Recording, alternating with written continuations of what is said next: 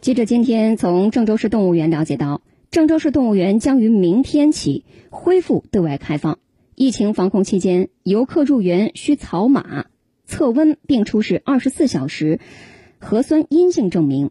健康码为绿码且测温正常之后可以入园。所有游客进入园区参观时需全程佩戴口罩保持安全距离。